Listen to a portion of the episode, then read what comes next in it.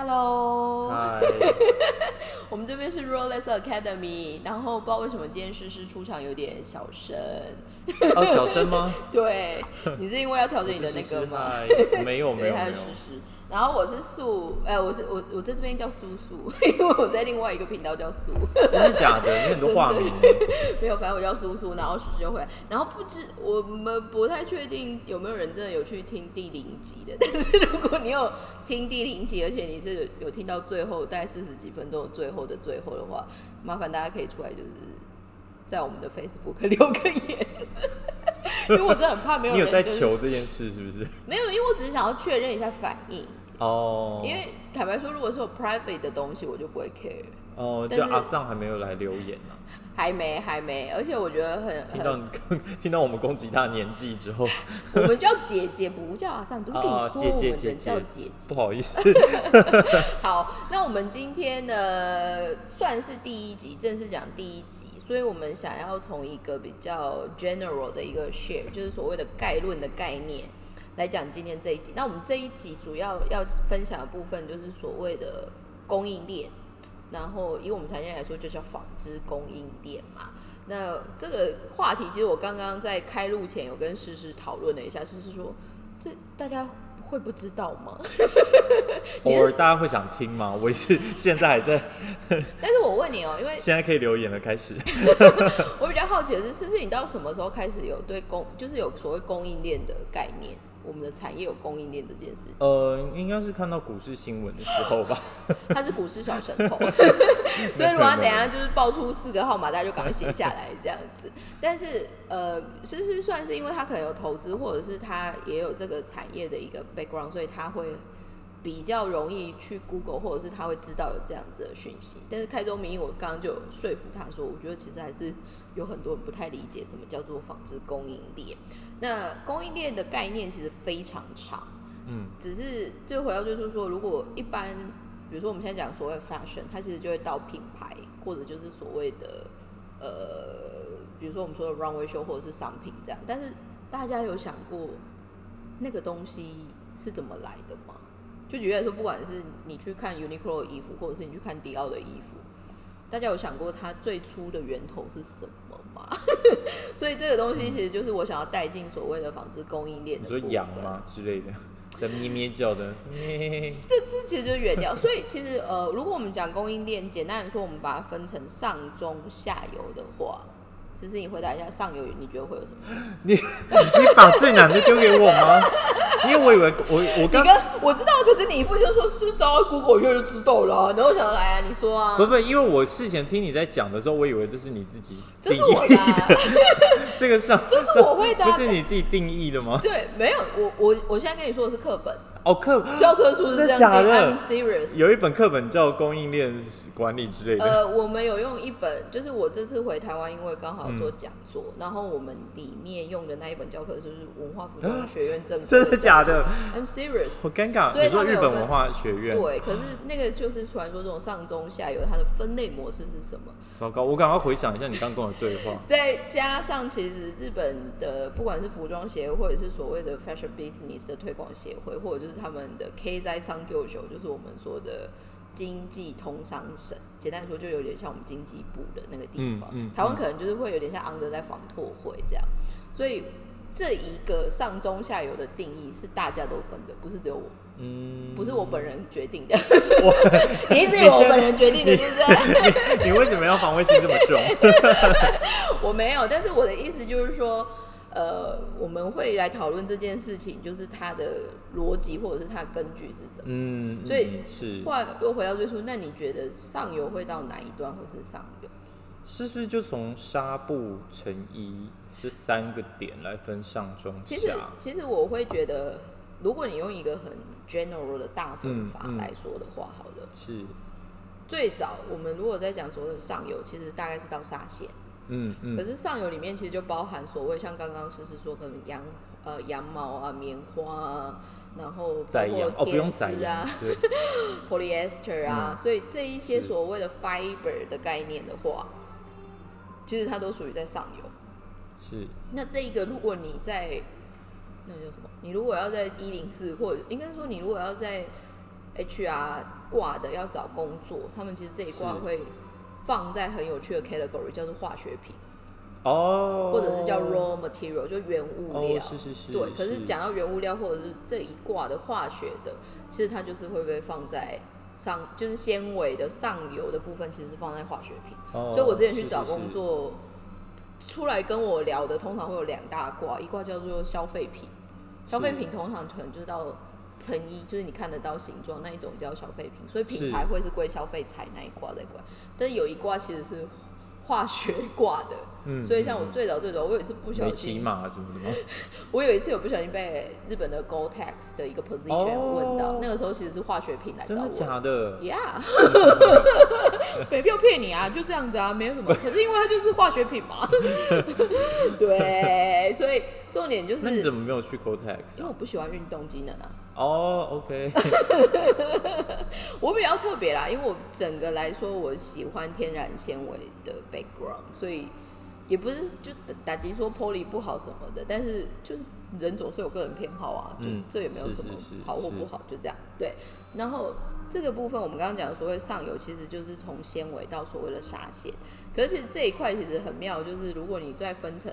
短纤跟长纤的话，我们纱线的阶段其实从棉花或者就是呃，如果你是长纤，其实就原液，就是有点像是化学药剂这样，然后抽纱这样。那抽丝完之后出来，它就会变成，如果是长纤体系，它可能就会夹黏，就是你可能把它弄得比较有像烫头发过的，所以它可能弹性有的没有的这个部分，或者是所谓的复合纱，去把它 twisting，像编辫子把它编在一起这样。嗯，嗯嗯那短、呃短纤也有，但是短纤多一挂就是它可以用混的，就很像是嗯你就把想你就把纤纤维想象成就是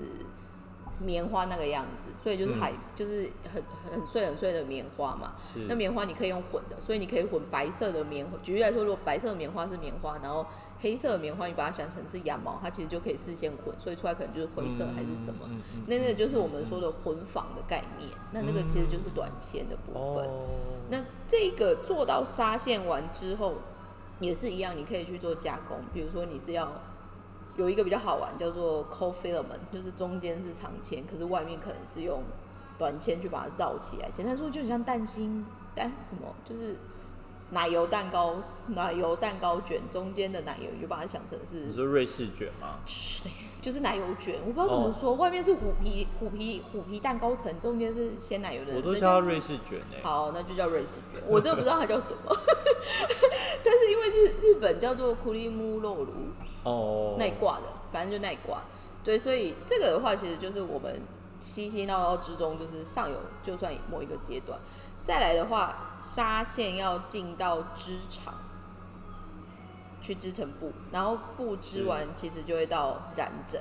可是织布里面的体系又会再分针织、平织、牛仔，然后这几个大里面，针织里面其实又分金边，然后横边，横边其实又有一挂是像毛衣的概念，或者是一样是走横行走的，那个叫圆边，就 circular knitting，、嗯，这个就是一个体系。这个其实相对于呃平织，就是我们现在说平织的历史来说，它比较年轻。嗯，平织是最历史最久远的植物们，所以其实哦我、对，所以我后来发现，如果你去念 textile design，是很多的织物的系统都是教你平织，平织开始，因为嗯它有各式各样的织物，什么千鸟哦织品歌啊。设计，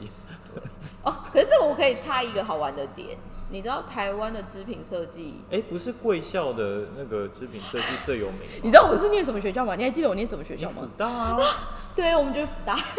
对啊，但是我的意思，我觉得很好的是，福大是因为我们有纺织，呃，应该说我们有服装设计，那里面的确会有织品设计。那这个东西，可是我记得你们系就是叫你们就是叫织品设哎计，我是设我是日文系的，织品不不，我记民生学院里面有一个织品设计，对对，织品设计系，对，然后它有分毛衣组还是什么组这样。哦，对，那毛衣它本来就是一个独立的系统，因为毛衣本身它的制作方式跟它的组织就是嗯比较有趣，所以大家通常会以那个研究为大宗。最有名的就是那个啊，古幼文啊，嗯，嗯台湾的古幼文嗯其实就是毛衣嗯设计是组，出来的。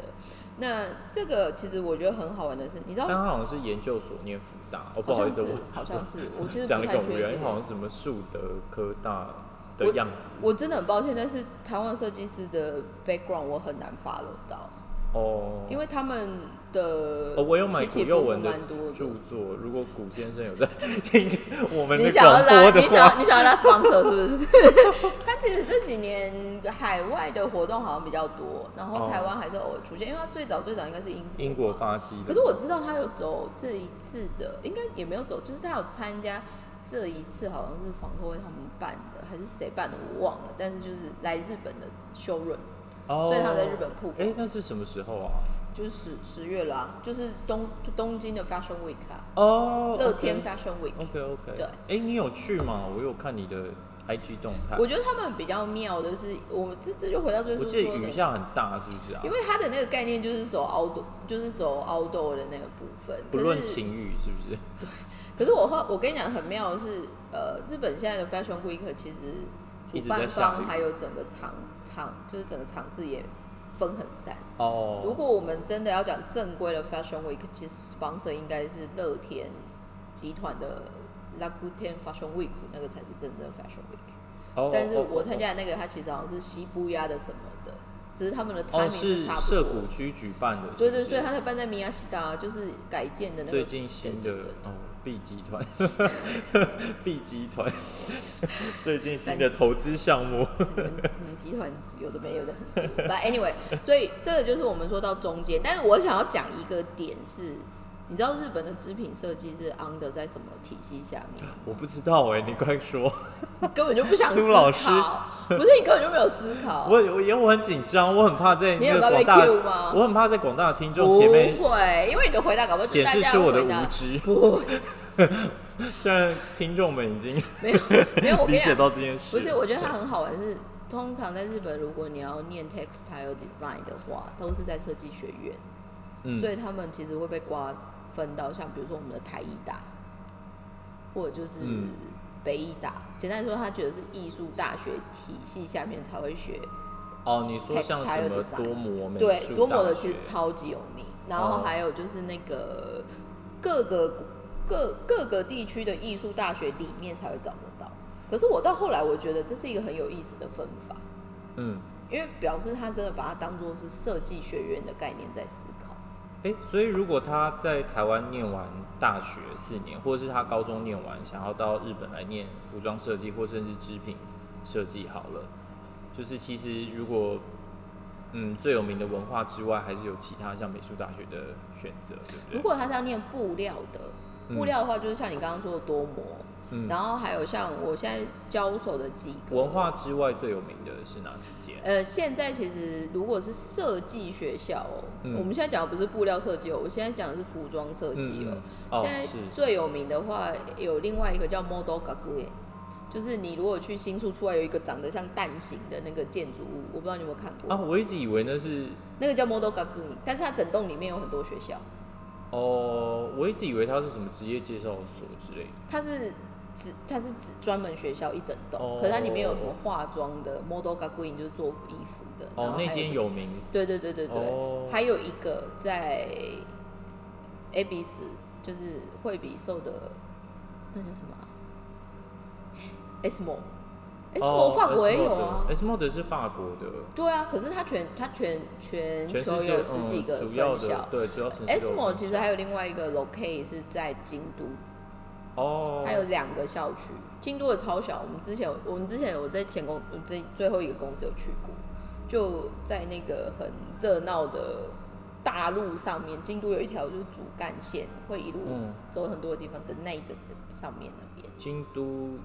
艺造型艺术大学嘛，京都造型艺术大学，我觉得比较艺术它比较酷的。我现在听到京都艺术大学比较有名的，反而是做布料的、欸，哦，是哦，对哦，但是设计好像也有。哦其实设哦计哦设计学校会分成你是纯艺术的，或者就是你要走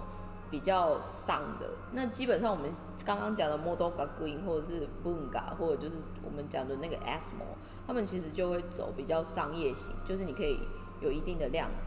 去执行，比如说 ready to wear 这样。但是如果是讲的一些比较特殊型的那一种，可能他有些时候可能会往定制服或者就是传统和服，就是有点像 costume 的那一个概念的样子，这是我的理解啊。那日本的学校有在走那种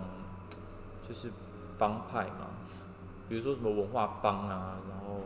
这个我觉得京都造型艺术帮啊，我现在听到有一个很好笑的说法，我不知道这个跟我们供应链有什么关系，但是既然你诚心诚意的问，我就赶快回答你。我们就是 就是撑一下时间嘛。间？我们时间超多。不是因为现在讲到一半刚好讲不啊，差不多，你上中下游嘛，到剩下十分钟，就我们再赶上诚意这一块。烂透了。我也我有在控制时间，好不好？我我只能说你不要在意时间，你应该在意问题的本质。好好问题的本质，听众想知道啊。因为至于我，我没有办法在这边琢磨太多的嗯原因，是因为我也有一阵子没有更新我的资料了。哦因为我后来没有特别碰其他的学校，但是如果你说纯服装类的，然后是换比较多外国人会来念的，就是我刚刚说的那几个。嗯，然后你说什么样的派别，校友资源其实还是有影响，但是我听文化挂的人自己说，他们好像不会特别去经营这个东西。哦，可是相反的，Saint Martin 挂的，或者是我不知道你在嗯后来去法国念吗？我不知道法国有没有因为这样子的学校会有一些比较强的校友资源或者就是 connection，我不确定。但是文化让我听起来就是没有啊，大家就是各自做好各自的。因为我对就是服装设计学校的理解，就是蛮注重那个学校的名声的。所以如果你去法，比如说你在法国念的话，如果你是念制衣工会出来的，大家对你就是会有一个，你是制衣工会的吧？我不是哎、哎、你不是吗？我不是，你是念哪里？我是念一个打板学校啊，你是念 B 什么的那个吗？啊那个 IECP AICP，哦，对，就是一个打板，嗯，但而且我是上，呃，我是上他的算基础班吧，就是先上了一年车缝，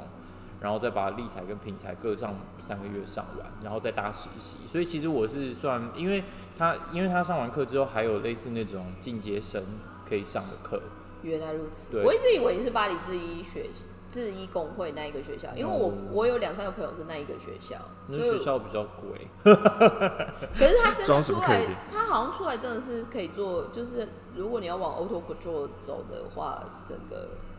学校的呃课程还是整个训练的路道路对对对，是当然几乎是唯一的，就是唯可以做唯一的那个。就是应该说，如果你想要做高级定制服，你不去那间学校还很奇怪。但是因为我那时候喜欢的风格是那种很前卫的，很 就是很很 crazy 的，那你应该很大胆。去念像什么比利时还是阿姆斯特丹那一挂的啊？我我静默了，你只是贪恋巴黎，你你只是贪恋巴黎，不是很喜欢谢你的，建议，是不是我很喜欢来生再考不虑一下。不是很喜欢问我哪一个流派吗？我就告诉你 因为我那时候我那时候有去一间学，呃，我那时候去的学哎、校叫我们现在这飞很远呢，我们现在要跳到啊，学校了。回来回来，那讲成衣是不是？但是我的我的意思就是说，就是呃，学校这件事情我们可能之后可以聊。好但但是第五周的题目，但是我觉得事实事实相反的，他后来还是有去进刚刚他说的那个大阪学校，所以他算是在呃求学的那一个阶段有接触到这个产业。我就很下游啊，接受一堆上游留下的垃圾。啊，不是、啊，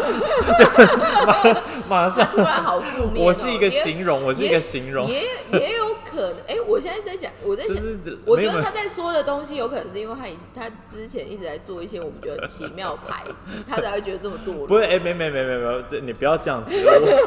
我那个是你自己说的哦，我没有逼你。点滴恩惠，哦感激在心，哦好不好？拿拿人钱，来来来来来，拿人手短我们要跟他回来讲中游了，所以中游的部分呢，回到我们最初说的，就是每个从布料部分。可是布料里面，我其实来日本，我觉得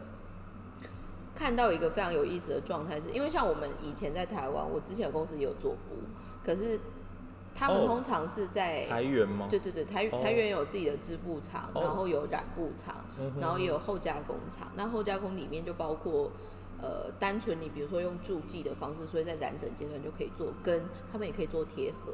所以像 Gore-Tex 是贴 Gore-Tex 膜，嗯。那一种，其实我们 in house 有做，哦，所以这个这个东西在那个时候我就会觉得很理所当然，或者就是哦，本来就是这样。但是反而我嗯。后来，因为我呃在日本算三年换了三个工作，可是我第二年的那个公司其实它是布厂，所以我们、对我有在布厂当过业务，那时候是把日本布卖到纽约那哪一边去。间布厂可以讲吗？我不知道，应该没有人听过叫小野，他很很哦他比较妙的是它只做 luxury 的，OK OK，所以我们那个时候，我们那时候很妙，是我们因为你用那个时尚当关键字嘛。嗯哦，对对对之类的。但是我的意思就是那时候很妙，是因为他们就是想要找自己的 sales，然后是直接去海外做的。那我们那时候那一个新的事业体算是新弄出来，可是那个简单来说就是海外业务部门，只是我们叫它海外战略室。那只是里面三个人很妙，是我们就有三种国籍。我有一个日本的科长，然后有一个法国的同事，然后我自己是台湾人。嗯那我们那时候 hold 的地区就是北美，北美的话，北美的纽约基本上就是我那时候在 hold，然后主要还有话语权，所以包括什么中国啊，反正任何亚洲地带的就是我管。那我那一个日本主管基本上北美，特别是 L A 那边、西岸那边跟米兰的部分是他通的比较困难，是不是？我不知道他的风格，没有他可以沟通啊，只是哦开他玩笑。只是基本上他的调性的话，他觉得呃就是西岸的比较轻，就是因为我们那时候做轻浮我们那我们那时候去做 James Purse，哦，对哦，难怪你上次拉我到那个店里因为他逛是以前我们的客人啊。哦，对，但是 but anyway，所以他后来做米兰跟做就是其他就是我的 supports，然后还有就是做呃 L A 这样。那我们法国同事就是正规做法国的 Manzo，、嗯所以包括就嗯是 Chanel 啊、Chloe、Balenciaga，就是耐挂的，那你们。出出的量应该蛮小的吧？都两三百米，两三百米，但是哦，有些时候看运气，因为有些时候，呃，像选选六其实下最多量的是制服，我们制服单有接过上万米的。可是大部分的布都是你们自己研发的吗？这个其实就回到我刚刚想要说的，日本很好玩的是，开发跟企划的确是我们为主，可是是生产跟在哪里合作做出来，就很多就是要该揪，就是我们说 outsourcing，所以嗯很多东西它其实可以弄得很细，或者是它可以摆 order 到非常的 customized。所以你们，所以你你小野这间公司主要是做布料开发，原编的但是布料但是它还是有生产一部分，就是自己可以做布啦。对对对可是如果如果那个，比如说接到每一种一些每一种就是法国的一些品牌，香奈儿之类的，来一些很特别，你们生产不了的布，你们还是会去找你们的协力工厂。对，所以我们其实到后面，在我我我进去，我进去在那边大概一年一年三个月，一年四个月。然后我在那边的第一季、第二季，其实我就照他们推荐的方法，或者是他们现有的模式在做海外业务这样。可是到后面有半年，到我离开之前，是我其实就已经在打造，有点像我现在公司在做的事情。我有点像是专门服务客户，所以客户只要要的是什么，我都可以找给他。哦我们有点像他，我想要把我那时候其实就开启了一个概念，就是我们就是他跟本来的不一样是什么？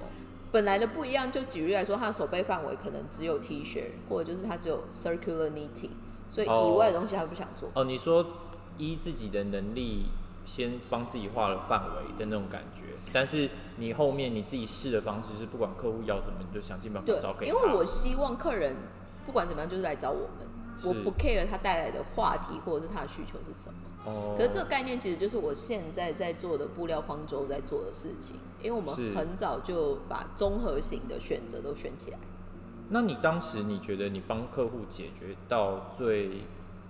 你到现在还是想起来晚上睡觉的时候微笑的难题是什么？我觉得，因为其实我那时候其实有一个很有意思的发呃发现，就是应该是说现在呃怎么说，就是对于外国人他要来日本找一些不一样的东西这件事情，其实他是要有一定的关系。可是是我们那个时候可以帮他做的事情，就是他可能只有丢一些关键字或 keyword，但是我们就可以去帮他找出一个小宇宙的感觉。所哦以相反的，你如果问我说最大的成就，与其说帮客人解决问题啦，我觉得最有就最一好玩的整一整套的问题解决的方案的感觉，就是客人客人，比如说他现在就是因为他设计有一些理念，然后你就配合这个理念去，等于是一整套完整的套餐。其实，其实我觉得最最最好去证明这个做法是有价值的一个 identity，我就是它的 evidence 的话，就是比如说我通常去纽约市去五天，我大概可以约到是二十五个品牌，哦，所以基本上就像模特儿在那个 casting 这样对 casting，简单的说就是客人觉得见你是有意义的，嗯，因为这个东西其实如果现在来听我们 podcast 有布料的客人，呃，布料的厂商，他就会知道这个数字其实很 crazy，因为表示你就是你去约客人会理你这件事情。对啊，因为大部分五天就找两个两个厂商啊，对啊找两个客人，然后剩下的时间就去大都会博物馆啊，对，所以 都会那个什么。哦，这是你中央的，公园啊这这是你的过法，是不是？哎、不是不是，我们 哦那个，因为我 不要怎么办？我我以前报很多出差，你不要这样。我们要以前？我以前很常出差，不要这样哦。所以，你说所以，说所以，至于至于我们，呃，我我觉得其实这就是我后面觉得日本厂用日本厂的一个优势，就是第一个，Made in Japan 的厂，他去约那些品牌或者设计师，其实真的比较好约。因为我每我之前哦。我有忘记跟谁分享过，他说，诶、你那种 appointment 的数量根本就约不到，是。所以我觉得有些时候其实这就是厂商很辛跟苦。台湾的对啊对啊，哦。因为就像你说的，你就会说，哎，我可以去那里有自己的运用的时间，但是我们就填超满，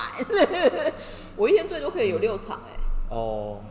对啊，你如果只是去拜访客人，怎么有可能？但因为但因为其他的台湾公司大部分可能就是拜访个 Nike 就去掉你一整天的时间，然后第二天再去个 Adidas，他们花的时间比较长。没有，所以其实 我我觉得其实很好玩的，就是呃不同产业或不同运作方式，但是以 fashion 的产业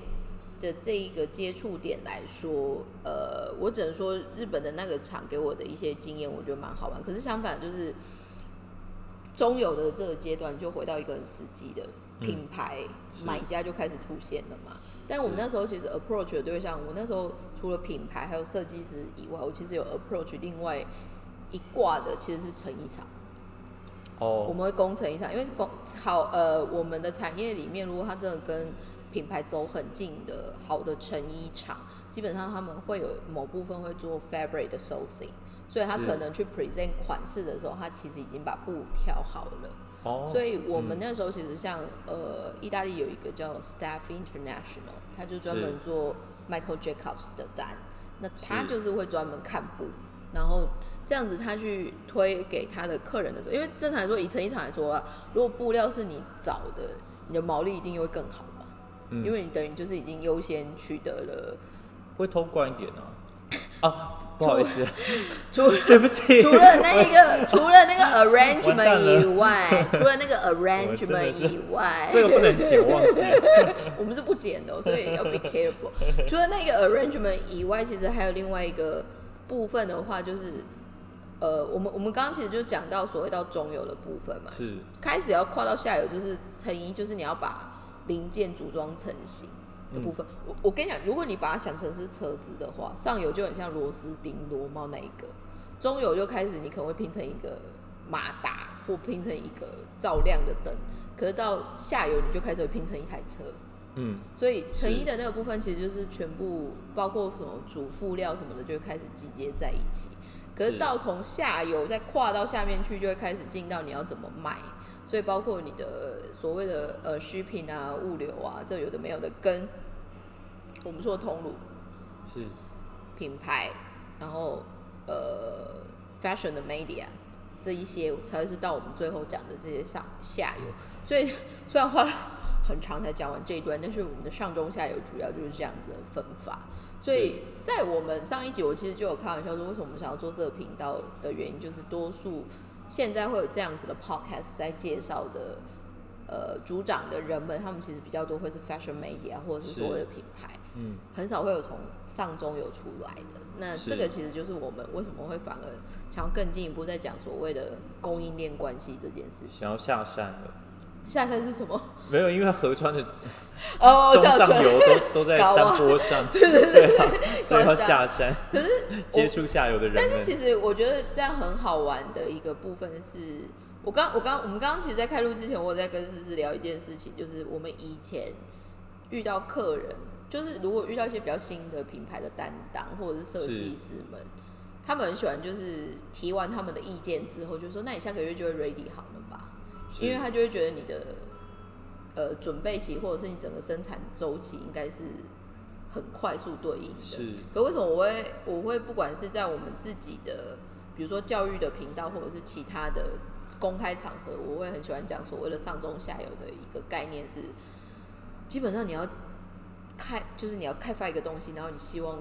供应商配合你，然后你要拿那个的东西，它就应该要有时间的一个酝酿，是不会是你今天想要，明天就会有的。是，但是很多品牌就会做这种很有意思的要求，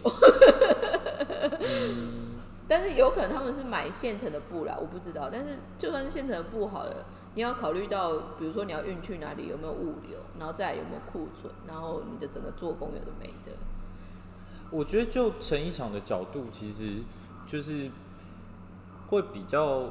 因为因为你说刚刚你你说你们会去跟成衣厂那个就是哦。present 布，对不对？One of my part 会是这样，对，但是我觉得其实对成衣厂来说，通常就是大家都希望术业有专攻嘛，所以对。成衣厂就会想说，尤其是有一些就是分工比较明确的工厂，因为像比如说如虹，它可能嗯。就是它呃站的跨的幅度，因为它有成衣又有跨到一点上游嘛，可是有的公司就是他就是希望他就是站稳它精在那个。的成衣专精，对。所以如果今天客人是希望就是呃你就是你也去帮帮忙他，就是做做到布的开发这一块的话，其实有时候对成衣厂来说会觉得比较困扰，对，因为这是他额外的工作嘛。但是但是我觉得，因为现在就是呃，你追根究底，其实大家都都把工作变得有点像客户服务，就是最你就是完满足客人的需求，所以如果客人有这个需求，那我只好相对应的也去生一个部队出来，就是有一个 team 是专门帮客人去去 sourcing 的，但是他就不会做的比布，老实说，我认为他就不会做的比布厂好，因为布厂就是天天在做这件事情嘛。这个其实呢，我们刚刚讲供应链的上中下游的一个概论以外，其实我们今天这一集想要谈论的另外一个神秘的存在叫做商社。因为商社其实就回到刚刚思思在说的，他们其实就是本着，也不是只为了服务了，但就是为了盈利这件事情，所以他们其实就像是客人有什么样的生产需求，他就会整个把它统包起来。那为什么我们这边想要带入商社的原因，就是因为像就像刚刚思思在说的，其实以其他的国家，就像台湾来说好了，台湾其实很多时候就是 in house 有这样子的事情，只是分成呃布料 team 或者是成衣 team 是或者是开发 team，就这几个这样。但是我不太清楚，maybe 因为现在其实商呃所谓商社的存在有越来越视为的这一个趋势。这个部分我所谓的思维，就是以前的商社可能还可以做的很大，然后是可能就是你为了要服务某些牌子，你可以做到，比如说全全球布局的感觉。是那台台湾，比如说台湾以前的前辈很厉害，比如说就像包括你们公司，我不知道这其他很多，他反而就是自己这个公司就去做全球布局的，比如说是南非有厂啊，越南有厂，哪里有厂。那这东西其实就会，我觉得很有意思的是，日本反而长期以来他们是很仰赖所谓商社的这个存在。是那为什么会有这样子的存在？就回到日本，他们一直觉得术业有专攻，所以每个人强的部分都不一样。那举例来说，像我们刚刚讲的上中下游，在日本它的分法可能就是上中下游就有各自的一堆商社，然后当然就是规模尺寸不太一样。但举例来说，像思思其实现在也在上社，可是你的商社就会是偏下游的商社了，嗯，对吧？如果我没有记错的话，我记得你们可以啦，可以这样说啦。你们的总社以前我还跟你们，因为你们总社是物产嘛，是对，物产的话，以前他们有做很大的原料采购，可是是它的原料采购反而是做防火纤维。哦，对啊，因为防火纤维其实我们把它看成一个，哎、是可以讲吗？等一下，我想一下，没有，因为我们因为这个是也算是到现在还是蛮蛮是话题的一个对，一个项目啦，所以现在我们还是把它当成蛮大的一个对目标。所以我的我的意思就是说像，像比如说，因为像你们公司算非常大，所以它虽然它就比较有可能是同时是上游跟下游都跨，可是就算是上游的原料的部分，它可能也只碰特殊领域，它就不会去碰棉花、碰什么 poly 那一种就不会，因为他会找附加价值最高或者是最适合他们能做的生意。那我觉得这个东西其实就是日本商社一个很好玩的，其实我觉得我们公司蛮特别，我也是进来才知道啦。我觉得他算是蛮，因为我是那种很就是悲观思维的人，就是我会一直觉得就是有被害妄想症，觉得完了不行，我的世界可能要崩解了，所以我会在工作的时候一直蛮紧张的。然后，但是我我呃，反正我到这间公司来之后，我发现作为商社，其实他还蛮努力要存活着的，因为我我听说是他们早期，就是我现在的公司，早期好像曾经一度碰到一个什么问题，就是反正就是有一点有一点营收下滑，所以面临转型，然后转型之后就开始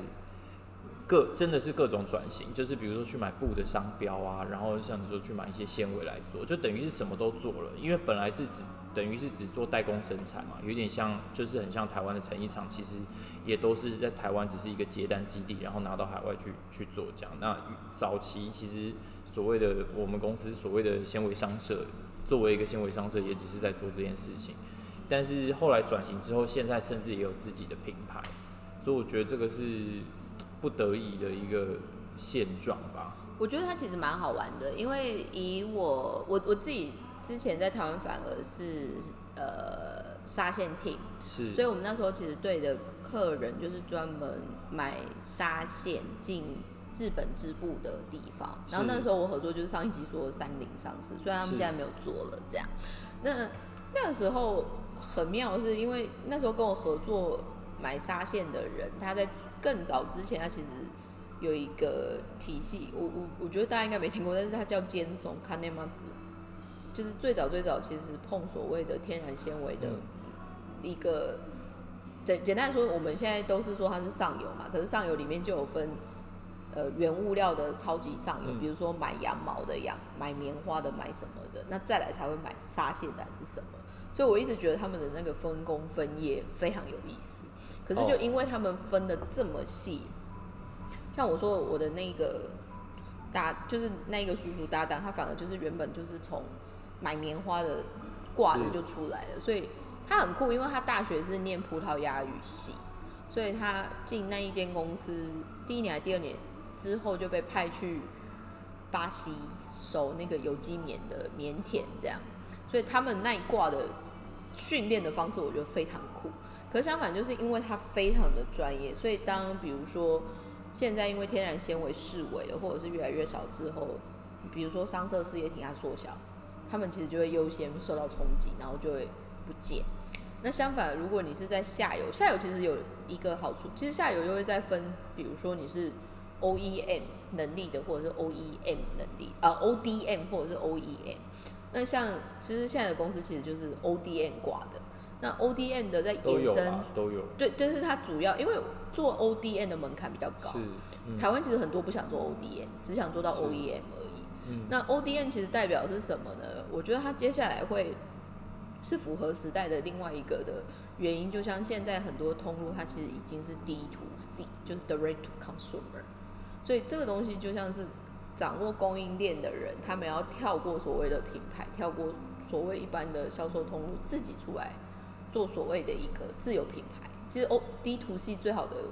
描述，我觉得就是工厂的自有品牌。那只是日本比较好妙，比较妙的是他们的这种自有品牌的部分，它不会是到工厂直接出来的自有品牌，它可能中间就会像擅长 ODM 的商社出来做这些事情。那这个我觉得会是未来趋势，因为包括像比如说四十二公司或者是伊藤忠，但伊藤忠又更那个，因为伊藤忠基本上已经没有在做生产了，它就是纯粹买卖这样。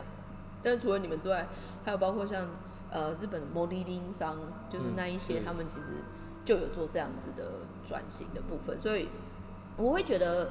因为我后来发现台湾很多厂商都会很向往要做日本的生意，如果有机会的话，可能因为哦，觉得呃个性某方面有点符合，或者就是大家只是想要来日本出差，我不是很确定，所以哦。其实他蛮难做的。我个人真的觉得，呃，台湾人的性格来服务日本人，可能的确比起其他国家的进入门槛是比较低。可是如果你实际在进在一起做的话，我真的觉得赚日本的钱非常难赚。因为日本整个 cost down，还有他们整个那一个思维，还有对品质的 quality 的要求，但是又加上他们是顾客至上的那一个背景，其实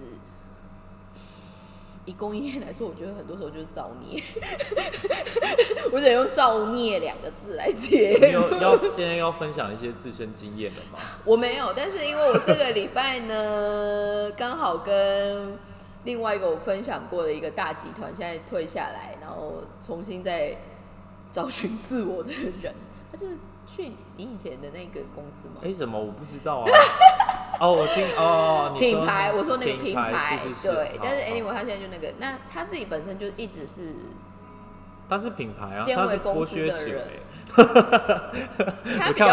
我跟你讲，他比较特别是他 Sorry 他最近是品牌，可是他在品牌之前，他就是商社的哦背景，所以他才跳去品牌。可是他是后来跳去品牌，他也他以为可以解脱去，他觉得他后来也受不了品牌，他反而觉得商社有些时候还好一点，所以我觉得这一个部分，如果我们之后再有机会再细说所谓的商社或者就是供应链管理的这个部分，maybe 我们还是会不定期跑出来。可是今天这一集我们其实主要就是在讲说所谓的纺织产业的上中下游这件事情，然后上中下游里面，如果你针对日本市场，或者是你想要有机会 challenge 日本的话，商社其实就是一个很关键的存在的部分。虽然跟其他国家比起来，我觉得就真的很特殊。我之前找工作的时候，其实我已经就想要就是目光朝着品牌前进，但是我呃当时的猎人头顾问就跟我说，其实呃如果你想要哦，后来包括我后来也问了一些其他朋友啦，嗯嗯他说其实你去品牌你会觉得很。因为品牌不一定薪水比较高，再来就是品牌呃会有那种就是一定会有周末要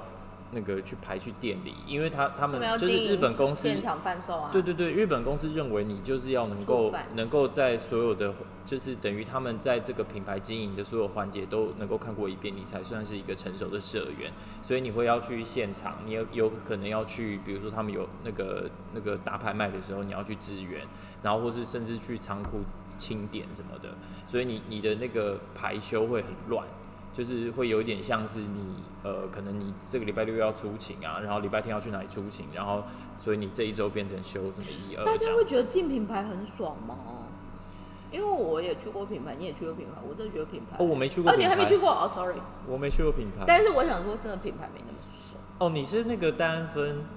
哦、对啊哦，戴安芬。对啊 我刚刚你在犹豫是戴安芬还是华哥尔，不好是意思。大安分，但是我的意思就是说，因为我们也认识。那你以前有碰？到这个排休的问题吗当然了，而且我们那时候如果做 bargain sale，我们都是要去支援的。？Bargain sales 就是就是呃，简单来说就是年度的大跳楼拜拍卖。因为我们那时候去，其实公司在 finance 上面就已经有点 suffering，所以我们有很多就是 sell。然后那个哦，时候，所以这一点是你在就是当时觉得比较煎熬的一点吗？工时的不觉，因为因为我自己不会啊，因为我 我自己现在可以公司，工时更长。哦，没有没有，可是工时长，我我觉得工时长还好，但是因为我之前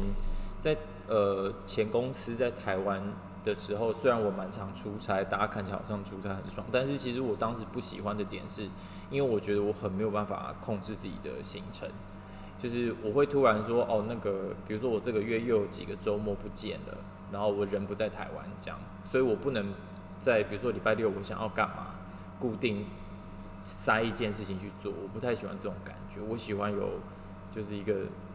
就是你知道有一个行固定的行程的那。你只能去当公务员啦。可是现在连公务员有时候 weekend 都要支援呢、现在人的生活已经没有办法那么规律了。对，没有，但是但是问题是你不能，就是我我我当时不喜欢那种非常态的感觉，就是你如果说偶尔一个礼拜六。就是要我去去哪里讨论事情什么，我我很 OK。你现在是说为品牌工作，还是为成衣厂工作的部分？那我只是单纯在讲说 那个，但是当时我是为那个成衣厂吧。哦，但是我会我因为我你知道我就是我们今天早上录了我另外一场的，就是我今天录了两两个场次的概念，但是另外一个场次其实那一集我们就在聊所谓的职职场的干股谈。就是真的假的？对职场干股谈的这部分，因为我的搭档需要舒压，就想要他压力很大嘛，就是他今天觉得心情不好，状况不好，也不也不是，但是就是大家会对于上班族有一些很 suffering 的部分，哦，就是组织嘛，然后公司什么，但是我觉得这种东西就是你今天只要当人家员工就会有，可是今天你就算不当人家员工，出来有你自己的事业，他还是有一些不一样的无奈，但是。无奈这件事情是 always 都会有的。对，但是我蛮喜欢当员工的，其实就是我，因为我一直觉得，对啊，我很就是说，而且因为我觉得，就是自己出来开公司这件事情，就是压力非常大，我就是没有办法。我我必须我必须说，那是一个性格的部分，然后那个性格或者就是一些先天的条件，要三思而后行，因为不是每个人都可以去。做这样的事情，可是你知道，因为我觉得未来的时代，特别是这一次的疫情之后啦，我们以为所谓的上班族或者是所谓公司组织，可能跟你的互动模式，可能都会有很多变化。就像很实在，今年因为疫情的关系，坦白说，在日本有一些公司，它要做所谓的人员的裁减是非常合理的，但是也不是只有日本，是全世界都是这样。所以。到底什么是对的，或什么是永恒的？其实我觉得很多答案可能都会很不一样。哦，对啊，我我觉得其实今年疫情也是给我，就是我其实也没有安于当上班族啦，就是因为我就是有点悲观意识，一直觉得很紧张。但是，但是呃，疫情这件事情的确让我在工作的时候有更多的不安，就是因为你一直接收到是很负面的讯息嘛，就是就是哪里哪里。呃，比如说什么不下单的啊，或者是什么，就是你知道各种的，然后基本上大家也不也不也也也失去购买行为了。那服装这件事情，就是成衣产业，它就是一个在食衣住行里面很很最被摆在最后的优先性被摆在最后的。当你今天没钱的时候，你第一个舍弃的就是。服装上面的花费嘛，就是因为这就回到很实际的，就是说穿了，大家现在拥有的衣服，就是以件数或数量，就是以数量来说好了。明天我们如果发下毒誓说再也不买衣服，其实也没有关系，因为本来就堪用啊，本来就堪用。所以这个呢，其实就是我觉得接下来我们可能在其他集会陆陆续续开始提所谓的一个素材的一个概念，或者就是我们想要带入一些。为什么 material 这件事情或布料这件事情，其实它还是有一定的需要性。因为我觉得，简单来说，我们就是要回到，就是说，如果基本上你可以不做消费也没有关系的时代，可是如果你真的还是有余力要买些东西的话，那什么样的东西其实买会比较合适？因为说穿了啦，如果真的大家因为可以不买衣服，但不能不穿衣服嘛。对，然后还有就是，如果真的大家都。不买的话，我们也蛮困扰的。但是，但是我的意思就是说，呃，这个东西的减少它是必然的。嗯，那只是在它减少之余，有没有之后在影响你做选择的时候，有没有一些不同的可能性，或者是你可能做这个消费意外的，其实是在做一个好的事情的感觉。我我会我我觉得现在，比如说，因为现在很流行所谓的永续时尚，嗯。然后里面有一个概念，就有点像是旧衣改造还是什么之类。但我有些时候看到那个会不小心皱一下眉头的另外一个原因，就是说，那如果大家都用旧衣改造，那这些工厂去死吗？嗯，因为他们就不用生产了嘛。所以到底什么是正确的，什么是不正确？我觉得就是不要矫枉过正，然后要去多吸收很多资讯，或多想一下会比较好一点。所以我们今天这一集应该也是要默默要结束了呢。就 那你。那你要做一下结论，你你的结论结语句，我们上次不是讲了一个哎、你不是不要吗？你不是嫌 你一直 commercial？讲，这非常 commercial。但是简单来说，我们这边就是 Rollless Academy，然后我们希望这个频道就是 eventually 会让大家都觉得说，哎、做这个产业还是会觉得蛮幸福的一个有趣的频道。对，或是睡前睡不着的时候可以打开来听你是。睡前你是睡前听的吗？我个人不是，因为这是我自己讲的内容啊，但是有有一些固定的频道会让我哦，对彻夜反转的时候那就让大听一家下。呃，就希望下次再跟大家再见。然后这边是 Rolex Academy，拜拜。拜